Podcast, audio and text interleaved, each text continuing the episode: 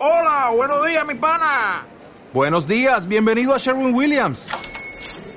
¡Ey! ¿Qué onda, compadre?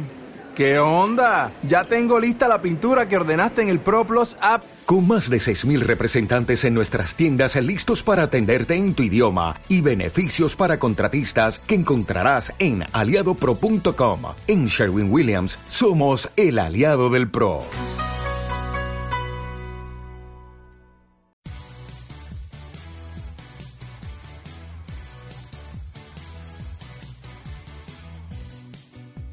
Vivimos una era fantástica, llena de pelis molonas y series entretenidas.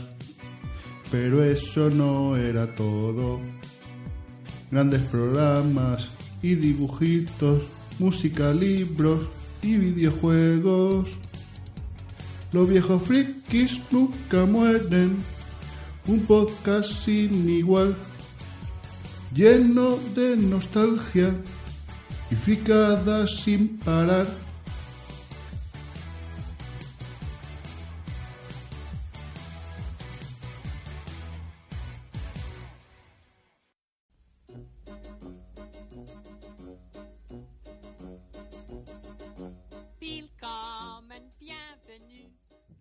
Bienvenidos al 46 programa de Los viejos frikis nunca mueren. Estamos otra vez aquí desde el asilo más friki de la podcastfera y en esta ocasión, en cuando todo esto era campo, os quiero hablar de la serie de dibujos El Inspector Gadget. Quien te vas a quedar ciego con tanta maquinita del juego de PS2 Dragon Quest 8 El Periplo del Rey Maldito. Así que os dejo con la cuña de la sección y empezamos.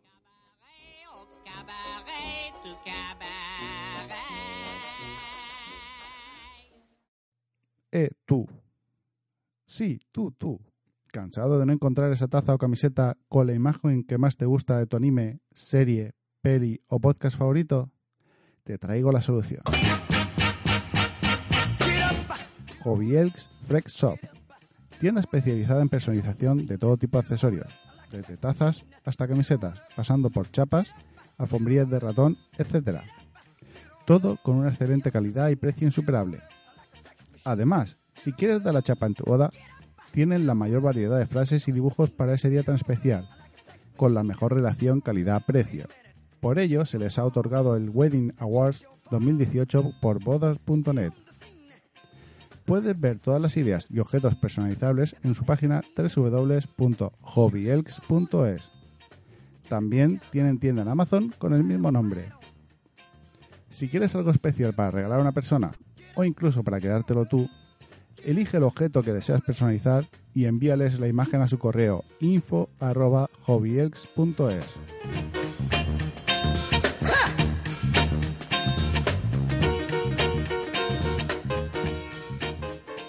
Cuando todo esto era campo,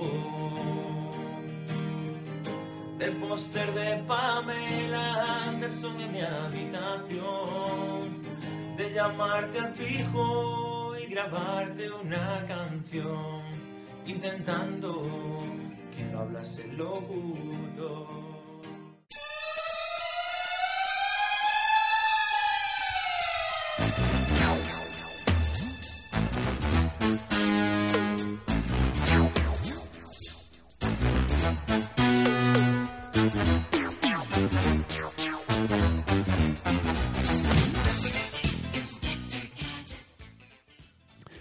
Inspector Gadget es una serie de televisión de dibujos animados que fue producida por Dick Entertainment y Boulder Media. Fue una coproducción de Francia, Canadá, Estados Unidos y Japón, y por ello originalmente fue doblada al inglés y francés. Y esto provocó que en España se heredasen los nombres de los personajes del doblaje en francés y en Hispanoamérica del doblaje en inglés. Eh, la serie animada trata sobre un agente de policía de Metrópolis que es un cyborg equipado con varios gadgets en su cuerpo. A pesar de esto, se trata de un detective muy despistado, torpe y algo tonto, aunque no tanto como el detective que sale en Sabueso. Eh, este inspector tiene que llevar a cabo ciertas misiones secretas para luchar contra eh, la malvada organización MAD, malvados, astutos, diabólicos dirigidos por el malvado Dr. Gang o Dr. Garra. Sin embargo, dado que, como digo, es muy torpe, su sobrina Sophie o Penny, dependiendo de dónde se le dase el nombre del personaje, estará pendiente de él y mandará a su perro sultán, Finot, para asegurarse que no le pasa nada gracias a diferentes trajes y gadgets. La serie original contó con dos temporadas, la primera con 65 episodios y la segunda de 21. Se emitió entre septiembre de 1983 y febrero de 1986 en los países de origen, cumpliendo ahora 35 años. Y en España se estrenó el 7 de octubre de 1984, emitiéndose los domingos a las 3.35 eh, en televisión española hasta el 31 de marzo de 1985, durante este tiempo emitieron solo 26 episodios de la primera temporada. Después, desde el 22 de marzo de 1987 hasta 1988, se emitirían los capítulos restantes de la primera temporada, además de los 21 de la segunda temporada. Eh, la verdad es que la serie tenía una estructura bastante clara y, por norma general, eh, todos los capítulos solían transcurrir de la siguiente manera.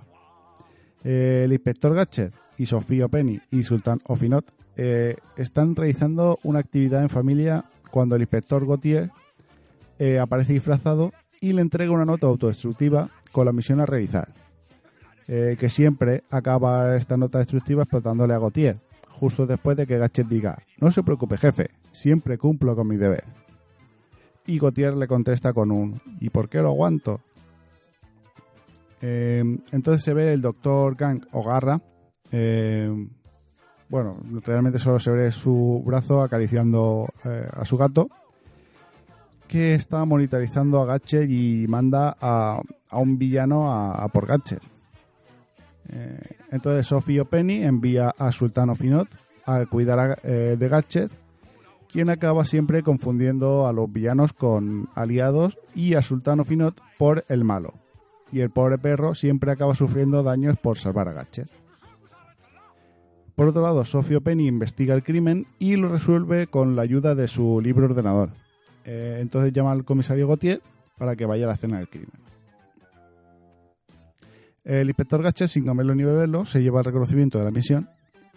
Si lo que estáis pensando es que una mujer hace el trabajo y se lleva el mérito de un hombre, efectivamente, eso era lo que pasaba. Después el doctor Garra eh, escapa diciendo, lo conseguiré la próxima vez, Gatchet, la próxima vez. Eh, para finalizar el capítulo, el inspector Gatcher da un consejo sobre, sobre seguridad relacionado con el episodio. Eh, podéis elegir el capítulo que queráis, que casi seguro, salvo alguna excepción, que sea algún eh, capítulo especial, siempre es esta estructura. que a pesar de ser muy simple, eh, la carisma de los personajes, eh, los escenarios y unos guiones bastante sólidos hicieron un proyecto muy entretenido que se ha transmitido hasta el día de hoy. Eh, algunos gadgets más reseñables o más conocidos podrían ser el, el gadgetófono, que era con podía hacer llamadas colocándose los dedos simulando un teléfono. el gadgetocóptero, eh, le salían una hélices del sombrero y se iba volando. El gacheto gabardina, se inflaba la gabardina a modo de lancha inflable. El gacheto lupa, un brazo con una lupa salía del sombrero. El gacheto esposas, del sombrero salía un brazo con esposas. El gacheto cuello, gacheto brazos o gacheto piernas. Y este miembro se alargaba. Mm, me pregunto si. Bueno, perdón, continuamos. Eh, gacheto imán, eh, le salían imanes de los zapatos. Eh, gacheto mazo, le salía un brazo soportando un mazo de madera. Gacheto patines o gacheto esquí, le salían unos patines o esquíes en la suela para deslizarse. Eh, gacheto ventosas, le salían ventosas de los pies para caminar por distintas superficies y muchísimos más, además de los que tenía, por ejemplo, en su vehículo. Y algunos de estos inventos tecnológicos eh, se han convertido hoy en una realidad, como eh, el libro ordenador de Sophie eh, se puede considerar muy similar a lo que hoy es un, iPad. La forma en la que se comunicaban Sofía y Sultán era mediante un reloj que, bueno, se puede decir que es como los smartwatches que hay hoy en día. También una empresa japonesa ha creado un prototipo de helicóptero personal. Eh, no es el gadgetocóptero, pero se, se le aproxima.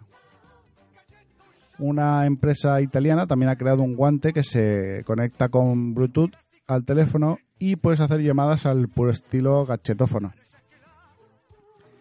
También Gadget eh, se guiaba por un sistema de navegación como los GPS actuales. Eh, las cámaras de, vigila- de vigilancia del Dr. Gun, eh, a día de hoy hay cámaras de, vigila- de vigilancia mm, por todos lados. Eh, entre las curiosidades de la serie, eh, decir que en el capítulo piloto, donde se presentó al inspector, que era algo más serio, llevaba bigote, siendo el único capítulo que se ha visto con él. Esto es debido a que en una primera instancia el inspector Gachet se pensó más como un juguete y se hizo un prototipo de él. Eh, y este prototipo llevaba bigote. En España la voz del Dr. Gunn eh, fue José María Alarcón, que fue sustituido por el recientemente fallecido Pepe Mediavilla, quien doblaba a Gang en catalán. También al mismo tiempo que se estaba haciendo la serie, eh, la misma productora estaba adaptando los cómics de Isidoro. Por eso es posible ver algunos cameos cruzados. Eh, hay dos adaptaciones en la acción real de la serie, Inspector Gadget de 1999 e Inspector Gadget 2 de 2003. Además, se han realizado varias películas de animación en diferentes momentos para ir reviviendo al personaje. Y el 3 de enero de 2015, el Inspector Gadget volvió. La sobrina tiene 15 años y es agente en entrenamiento, con Sultán como nuevo asistente. Cuando el Dr. Gunn es descongelado de un iceberg y reactiva MAD, es cuando el inspector vuelve de su retiro, pero con Sofía y Sultán oficialmente de su lado. Se incluye un personaje nuevo, eh, llamado Garra, que es el sobrino de Gang y que está enamorado de Sofía, al igual que ella de él. Eh, la animación de la serie es en 3D y cuenta ya con cuatro temporadas y un total de 52 episodios de unos 11 minutos. Eh, en Netflix están repartidos en capítulos dobles de 22 minutos y también se emite en Neox los fines de semana, durante su franja de Neox Kid, que va de 7 a 1. Pueden emitir estos dibujos en, cualquiera, en cualquier horario dentro de esa franja. Eh, en general, eh, la serie mm, es genial, eh, no ha perdido y se sigue pudiendo ver. Tiene un formato simple y repetitivo que engancha mucho y no molesta su revisionado se deja ver, ya que eh, sigue incluso teniendo su gracia y si a los peques les chirría el dibujo, pues eh, entonces hay que ponerle la versión 2.0 que, que hay en Netflix. Y la verdad es que sigue siendo muy recomendable.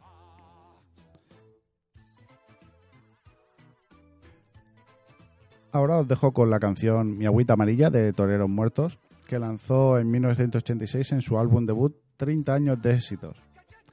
Si no conocéis este grupo, es posible que conozcáis al cantante que es el actor Pablo Carboner. Eh, esta canción describe el ciclo de del agua y reconozco que gracias a, a ella aprobé un examen de conocimiento del medio donde precisamente tenía que describir el ciclo del agua, con lo que también es educativa. Así que sin más dilación os dejo con este tema.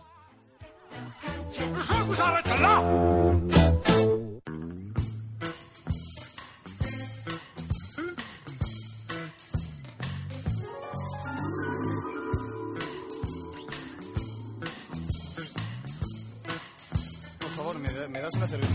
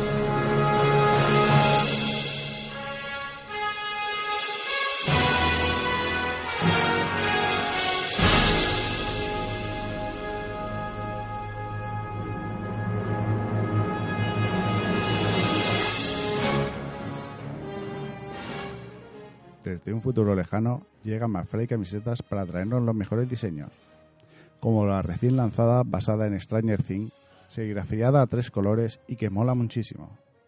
Si tú también quieres tener las mejores camisetas con diseños muy divertidos y originales, entra en su página www.macflycamisetas.com. También los podrás encontrar en Facebook, Instagram y Pinterest para ver qué nuevos diseños nos traerán. Camisetas McFly, las camisetas del futuro en el presente.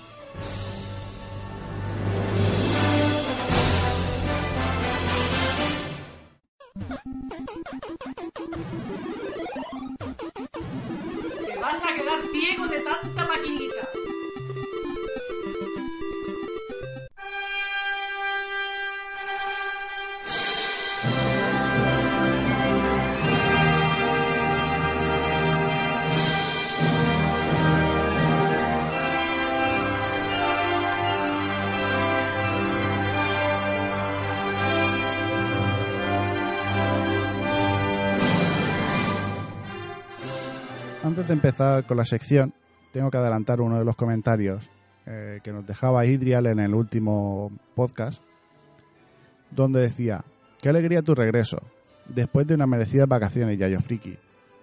Lo primero, muy buen programa, como siempre. Lo segundo, gracias por esa mención tan entrañable. Y lo tercero, se me ha ocurrido que podrías hablar de Dragon Quest VIII, el periplo del rey maldito, ya que el pasado día 4 de septiembre salió a la venta Dragon Quest XI, Ecos de un pasado perdido. Siendo una saga que ya se ha tratado en el podcast con Dragon Quest Builders, estaría bien recordar un juego tan entrañable. Ahí lo dejo. Jeje. Un abrazo enorme y perdón por todo el rollo que he metido. Lo primero, muchas gracias Hidrial por el comentario.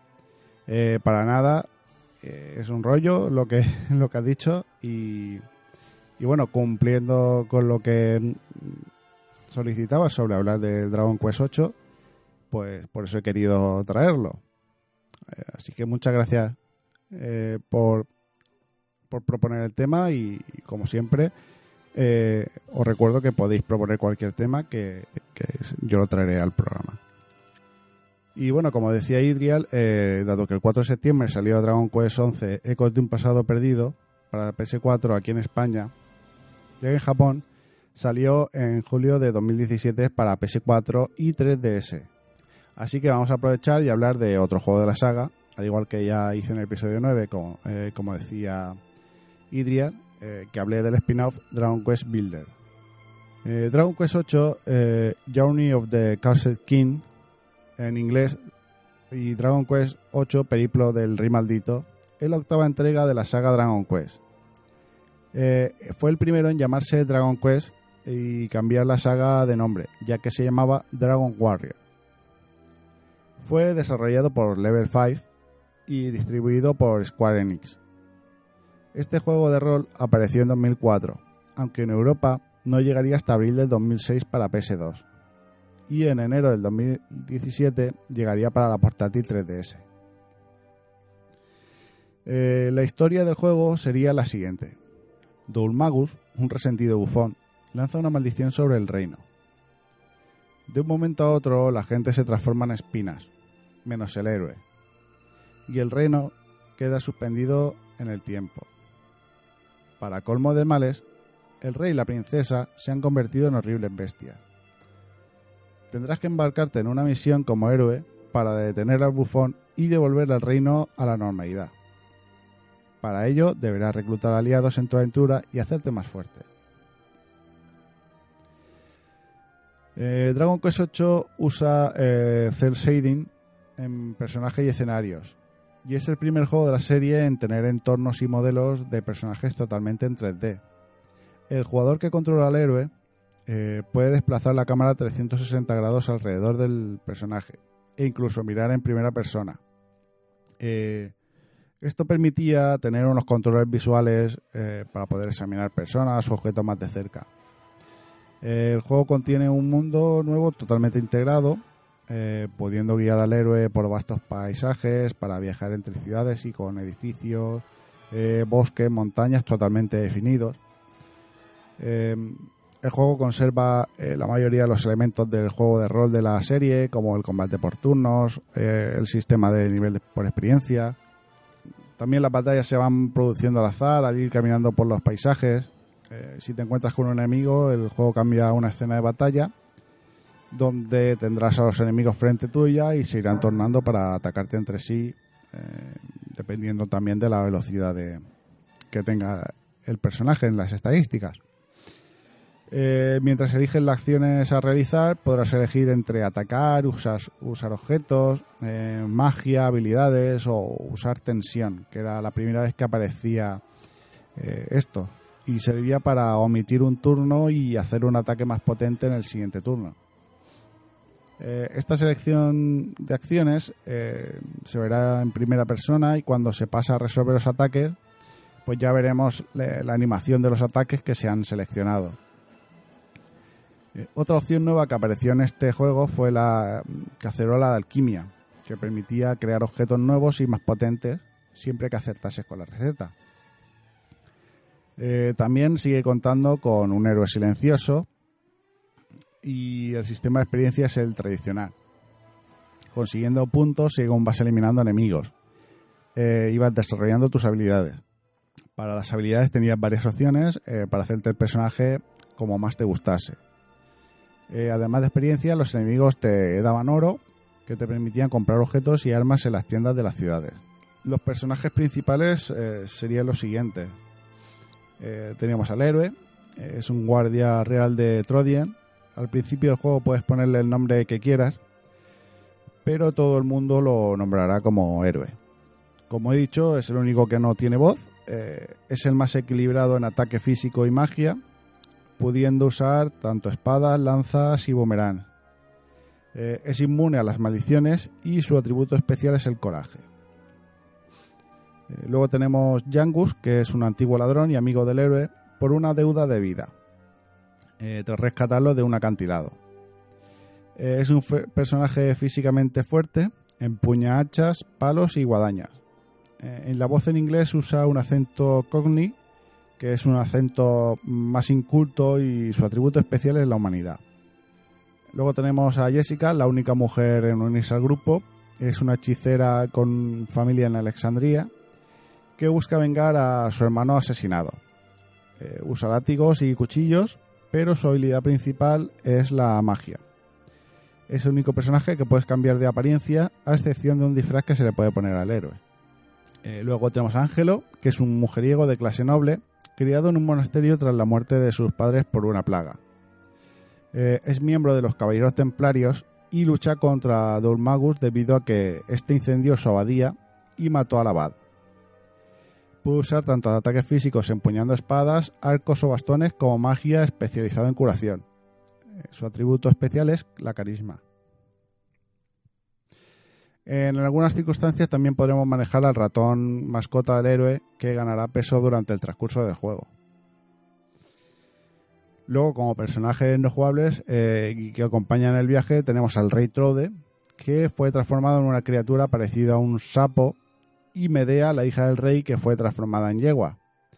Eh, Medea tiene la misma edad que el héroe y se intuye desde el principio del juego que tienen un interés romántico entre ellos.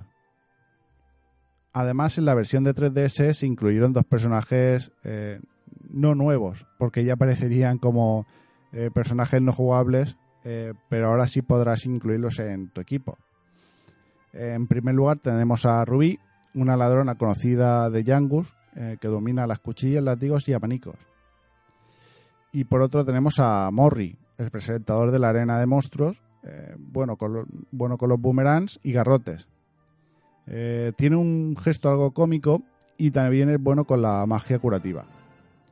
Además, su apariencia recuerda mucho a la de Mr. Satan de Dragon Ball. Eh, algunos personajes tienen aparición en otros juegos, como Yangus, que incluso tiene un juego propio para eh, PlayStation 2, donde cuenta la historia de este personaje cuando era joven y también se puede ver a Rubí. Eh, no estoy seguro de si este juego se llegó a lanzar en Europa.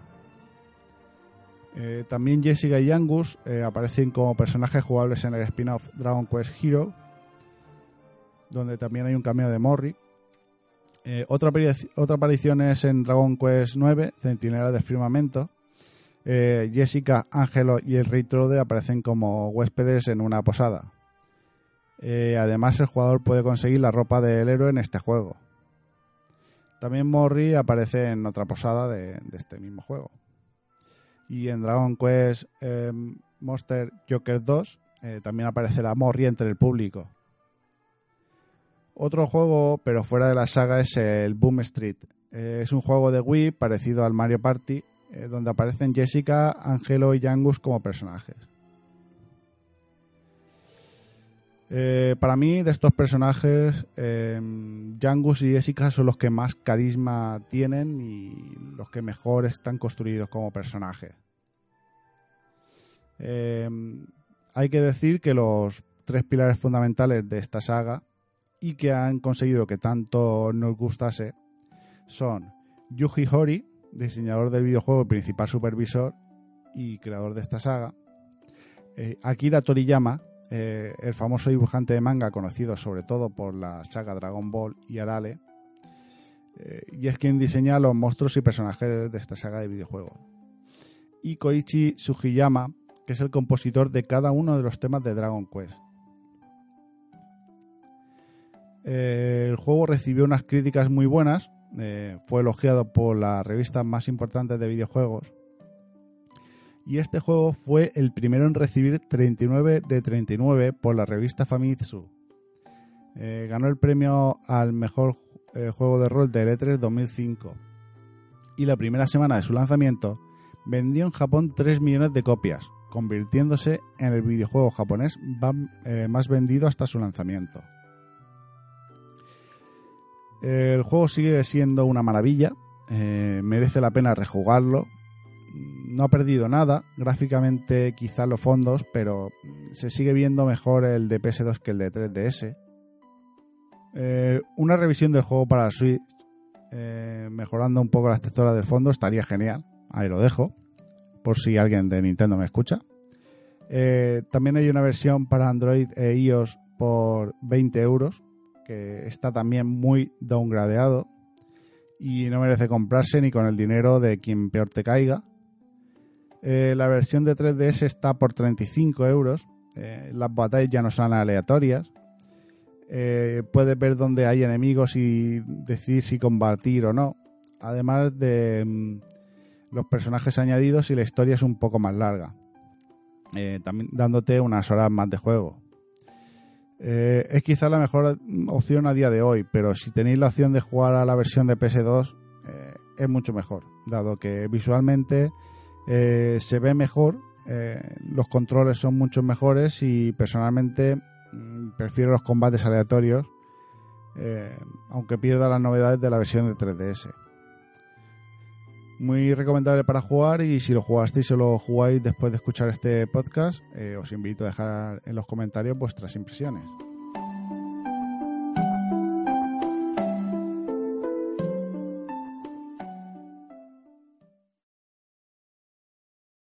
Toma Jeroma, los podcasts que más molan.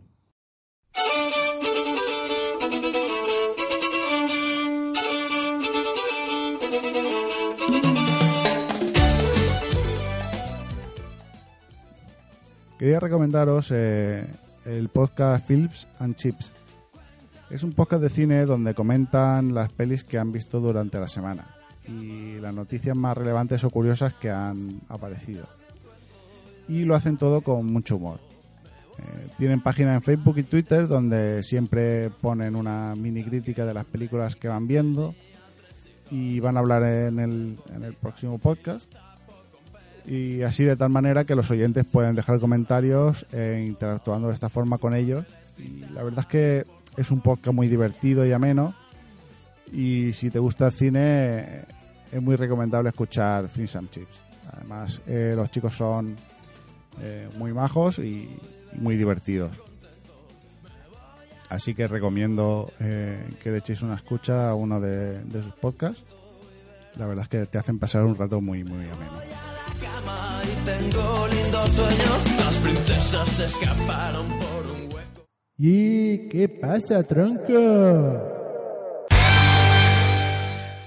Bueno, pues eh, pasando a las cosas que he estado haciendo, eh, decir que he estado, bueno, he ido jugando al Pokémon Luna, al Pokémon Ultra Luna. Sí que es verdad que tiene un- bastante diferencia una vez que sales ya de la, de la primera isla. Eh, la historia cambia en ciertas cosas. Eh, el tema de que puedes ir cogiendo unas pegatinas que te van dejando pegadas por las paredes para conseguir los Pokémon eh, más fuertes de, de las pruebas.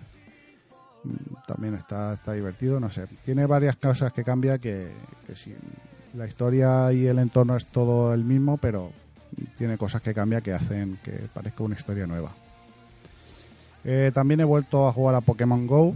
Eh, la verdad es que eh, han entrado bastantes mejoras que merece la pena volver a jugar. El tema de las incursiones, la verdad es que me ha gustado mucho, eso de tener que ir a gimnasios para conseguir Pokémon así un poco más fuerte, que hayan metido Shiny. Eh, además, dependiendo del tiempo que haga en la zona donde vives, pues eh, puedes capturar unos Pokémon u otros. eh, luego está el tema de las misiones, que mm, te van dando misiones diarias. eh, también eh, cada mes puedes conseguir un Pokémon legendario, también haciendo un- un- unas misiones. No sé, tiene es bastante más dinámico y bastante más divertido. Luego, lo que decía de las incursiones, eh, también es verdad que mm, te, te fuerzan un poco a que tengas que relacionarte con gente. eh, porque recordemos que eh, realmente Pokémon es un juego de sociabilizar. Y, y bueno, pues de hecho por eso se han creado en, varias ciudades grupos de Pokémon para, para hacer incursiones. Eh, vosotros si buscáis en Facebook o, o googleáis así un poco, eh, podéis encontrar eh, casi seguro un grupo de en vuestra ciudad eh, donde eh, se juntan para hacer incursiones y poder capturar a los Pokémon más fuertes. Con lo que, no sé, a mí la, el volver al juego la verdad es que me ha, me ha gustado porque las novedades que trae me han gustado mucho. Eh, bueno, he podido meterme más a fondo en el Super Phone Destroyer. Eh, la verdad es que es un juego muy, muy divertido. Eh, como decía, cambiaba eh, totalmente lo que veníamos de ver. la vara de la verdad y, retaguardia en peligro. Eh, este juego eh, se, basa eh, mucho en tu habilidad para, para elegirte en hacerte un mazo, porque vas eh, eh, invocando personajes durante la partida que vayan que van peleando contra los otros personajes que te van saliendo. Pero también influye también la suerte para que te salgan las cartas que tú que tú necesitas. Luego te van dando sobres con cartas nuevas.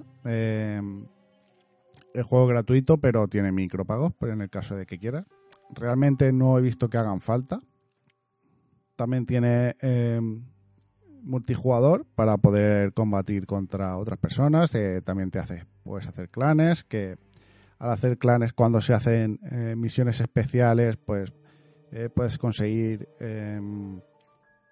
al- ciertas mejoras, o sea, hay sobres que son más especiales.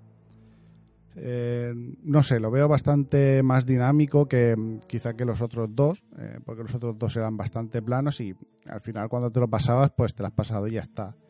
Eh, este, sin embargo, tiene bastante rejugabilidad porque incluso si te has pasado una pantalla, puedes volver a pasártela para conseguir mm, ciertas mejoras que te sirven para después. Eh, aparte tiene una historia eh, que pa- parece ser bastante divertida, eh, como siempre típica de South Park, que no tiene nada de sentido. Y realmente si lo que te quieres pasar en la historia no, no debe costarte mucho. Es verdad que llega un, momento en el que tienes que mejorar bastante tus cartas porque si no es imposible seguir avanzando. Además te, te fuerzan un poco a jugar en, en modo multijugador eh, porque para pasar de, de un capítulo a otro, eh, creo que en total son cuatro capítulos. Eh, yo voy por el capítulo 3. pero cuando pasas de un capítulo a otro te, te fuerzan a que hayas ganado X victorias en, en el multijugador. Bueno, realmente no, no es que haya ganado, sino que mm, cada personaje eh, en multijugador tiene, digamos, como tres móviles y, que, y si le rompe los tres móviles, pues gana la partida. Entonces a lo mejor te dicen que tienes que haber roto por lo menos un móvil o dos móviles o tres móviles. dependiendo del capítulo. Eh, con lo cual tampoco es tan complicado el... O sea, simplemente te esfuerzan un poco a hacer el multijugador como para intentar eh, esforzarte a que, a que lo pruebes. También eh, he pagado el online de, de la Switch. Eh, sé que mucha gente no está a favor de- del online porque no hay juegos a lo mejor que multijugador que les interese. Pero yo realmente, eh, en, ver- en realidad lo he pagado al fin de cuentas por los juegos de, de NES. eh, porque, en fin, no me llegué a comprar la, eh, la NES Mini eh, y me, apetecía jugar a juegos de NES. eh, sobre todo porque quería volver a jugar a- al de Legend of Zelda, eh, pero también, por ejemplo, al Balloon Fight que hablé en el programa anterior, al Ice Climber, incluso al Soccer, al Mario Bros, al Mario Bros 3. No sé, tiene una mm, unos cuantos juegos que, la verdad es que me apetecía volver a jugar y la verdad es que me lo estoy pasando muy bien. También a la, a la State Bike, eh, no sé, hay al Double Dragon, eh, es que tiene, un tiene 20 juegos, una selección de 20 juegos que, eh, según comentaron, irían a, eh, haciendo, añadiendo a la lista. Espero que sea añadiendo, pero sin quitar, porque eso sí que no, no, no me, no me gustaría. Y además dijeron que iban a añadir también juegos de Super NES, no está claro. Y según dicen que quienes ha- que hay alguien que ha eh, descifrado un poco el código y ha visto que eh, también se añadirán juegos de Nintendo 64 y DS. Pero eh, por lo visto esos juegos se van a añadir en la ESOP, con lo cual eh, entiendo que esos te los tendrás que comprar aparte. Eso es lo que no me ha terminado de convencer. Pero en, a grandes rasgos, la verdad es que eh, simplemente por jugar los juegos de NES eh, merece la pena, sobre todo si eh, os juntáis ocho personas, eh, os podéis juntar ocho personas, pagar el pack familiar y a fin de cuentas os saldrá por unos 4 euros, apenas, no llega a 4 euros. Y 4 euros por un año, la verdad es que no, no creo, no considero que sea dinero. Y bueno, tampoco considero que sean 20 euros porque eh, a fin de cuentas el, el online de Xbox One o de mm, eh, PlayStation 4 eh, está por 60 euros. Y sí que es verdad que mm, hay una gama de juegos online mucho más amplia. Y los juegos que te dan eh, cada mes pues hombre pues puede que sean eh, para algunos considerados mejor que los de que juegos de NES pero no sé a mí me, me gustaban más los juegos de NES luego he estado viendo eh, El Príncipe Dragón he visto la primera temporada completa eh, me ha gustado mucho el tipo de dibujo eh, que han hecho. eh, la, la animación eh, creo que ranquea un poco. eh, no va tan fluida como a lo mejor eh, gustaría. Eh, la historia me ha parecido muy, muy, muy buena. La verdad es que al final te deja con ganas de más. Eh, los personajes mm, me han parecido bastante carismáticos. Eh, eh, la historia sería algo así. Hay dos reinos, que son Seidia y Catoli, donde los humanos han quedado aislados en el reino de Catoli por haber usado magia negra. Y todo está regido por el rey dragón. Eh, hasta que los humanos, usando la magia negra, pues eh, acaban con el rey dragón y con el huevo de, este. Eh, esto hace que estén en conflicto los dos reinos y hasta que eh, dos príncipes se dan cuenta de que el huevo del dragón sigue todavía vivo y estos dos príncipes y una elfa asesina eh, se unen para llevar el huevo hasta pues hasta la la reina dragón pa- para conseguir que se acabe la guerra eh, y la verdad es que la, mm, la historia está muy divertida, eh, se ve muy rápido, además como están todos los capítulos en Netflix, la verdad es que lo ves en, lo ves en un momento. Muy recomendable de ver porque es muy, muy divertida. También he empezado a ver Hilda. Eh, la verdad es que tiene pinta muy divertida. eh, el estilo del dibujo me recuerda mucho eh, al dibujo antiguo, al dibujo muy de TVO, eh, con todo muy mm, trazos redondos. no sé, tiene un, un aspecto muy, muy, muy bonito. La verdad es que me ha gustado mucho en la forma, es decir, la animación y el dibujo. En, la historia es como, como que como se convive eh, humanos y otros seres, ¿no? De fantasía, eh, donde pues hay una niña que se llama Hilda, que es la que va pasando aventuras. Y la verdad es que, como digo, eh, la verdad es que bastante bonito lo que es el dibujo y el entorno. Y la historia, pues también parece muy, muy divertida.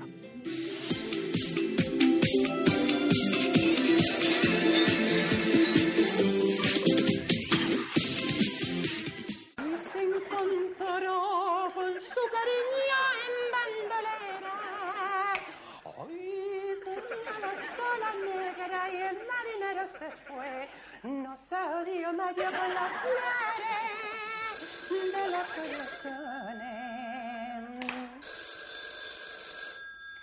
Dígamelo.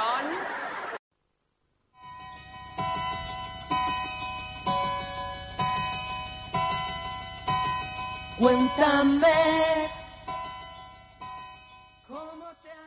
Pasamos a los comentarios donde eh, en el último podcast, en el 45 de Dulce Libertad y Balloon Fight, eh, Jason Derragado decía, decir así, sin cortarte que eres murciano, madre mía, yo desde luego que no te había entendido, hablas raro. Sí que es verdad, hablo raro, eh, es lo que tenemos los murcianos, eh, que apenas se nos entiende muchas veces. Pido disculpas por ello. Yo intentaré hablar lo mejor posible, aunque mm, dentro de que soy murciano, pues tampoco puedo hacer mucho. Muchas gracias por comentar, Jer. Eh, también Miriam Benítez decía, un juego con tres botones, ese es, el- ese es mi tipo de juego, y no esos de tanto lío. Sí, como decían en el último podcast, eh, sí que es verdad que es que hoy en día eh, todos los juegos tienen eh, que pulsar 40.000 botones y la verdad es que eh, te das cuenta que los juegos de NES eh, no tienes que pulsar tantos botones, porque eh, eh, tanto en Balloon Fight como en Ice Climber me he dado cuenta que eso nada más que tienes que pulsar eh, 3, 4 botones como mucho. Así que ha evolucionado mucho en el, en el aspecto de que tienes que pulsar muchísimos botones en comparación a antes. Muchas gracias por el comentario. Eh, Dakipin decía, esta peli no la recuerdo y la verdad no sé si la veré, a no ser que la encuentre un domingo por la tarde. Pues data, si tú me dices ven, lo dejo todo. Muchas gracias por el comentario, Dakipin. Eh, muy pronto te tendremos por aquí. Eh, ya tenemos la película elegida y todo, así que eh, en breve la traeremos. Eh, también eh, Doc Farther decía, genial el regreso y las nuevas secciones. Con ganas de más, eh, ni la peli y el juego los conozco, pero ya sabes que a ti sí. Muchas gracias Doc. Doc también es otro de los que espero tener aquí muy pronto para tratar alguna peli de, de nuestra época. Muchas gracias por el comentario. También en el 44 de una pandilla alucinante y Super Bomberman, eh, Doc decía Hola Yayo, eh, yo la película La pandilla alucinante la volví a ver en el cine con Sánchez Cinema. Y la verdad para mí es una película muy para nostálgicos. El Bomberman jugaba poco ya que me mataban y me frustraba mucho. Hombre, sí, la verdad es que es para muy, muy para nostálgicos porque eh, a día de hoy quizá la película eh, no tenga esa misma, ese mismo sentido, ese mismo eh, eh, cariño que se le podía tomar en, en aquel día. Y sí que es verdad que el Bomberman, si te mataban mucho, te acababa frustrando y siempre acababas dejándolo. En una pandilla de píos y Resident Evil 2 decía, se me fue la cabeza, el Resident Evil es un juegazo. ¿Qué estrés me producía? Ja, ja, ja, pero es un gran juego. Sí, la verdad es que Resident Evil 2 eh, era un juegazo, por eso eh, se ha hecho ahora el remake. Y la verdad es que he estado viendo imágenes y se ve, muy, muy, muy bien. Y con una pinta muy buena. Eh, muy a tener en cuenta si lo, si lo queréis rejugar, esperaros al remake, porque tiene una pinta muy, muy, muy buena. Bueno, y hasta aquí el podcast de esta quincena de los viejos friki nunca mueren. Eh, muchas gracias por haberme escuchado. Os recuerdo que podéis seguirme y comentar a través de la página de Facebook con el mismo nombre que el podcast y en Twitter como arroba yayofriki. Eh, también a través del canal de Telegram donde subo cada podcast y alguna chorrada que me pase por la cabeza. Y también podéis escuchar el podcast en Radio Podcastiano, iBox, iTunes o vuestro podcatcher favorito. Que además me he dado cuenta y hay un mogollón de eh, podcatchers en los que en los que están los viejos friki nunca mueren que yo desconocía. Em, también podéis escribir en el mail eh, viejofrikis.gmail.com. Gracias de nuevo por llegar hasta aquí y volver dentro de 15 días. Hasta entonces, que la nostalgia friki os acompañe.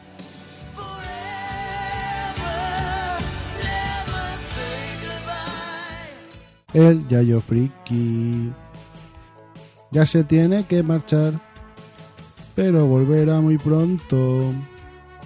Con contenidos curiosos. Los viejos friki nunca morirán. El Yayo Friki. No podcast grabará cada quincena con vosotros.